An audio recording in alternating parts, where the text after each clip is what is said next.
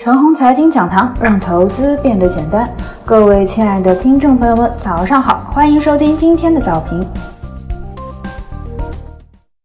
昨天下午啊，我讲的是一波下跌的四种模式，止跌之后的行情大小呢，一般都会由这四种模式决定。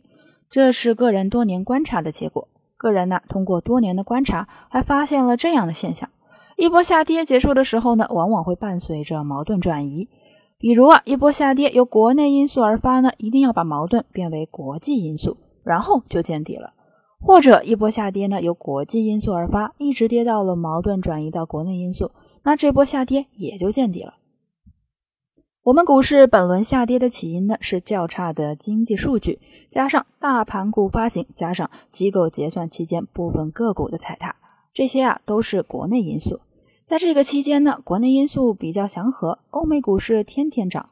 到了眼根前啊，已经由国内因素转移到了国际因素了。外围市场也开始剧烈调整了。同时啊，内川建国又开始折腾了，国际形势好像又紧张了起来。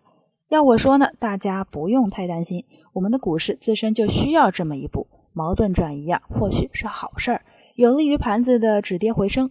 至于国际关系呢，那还是算了吧，都老掉牙了。都是纸老虎，金融市场以后对它的反应呢会越来越弱，到了最后就是完全不理睬。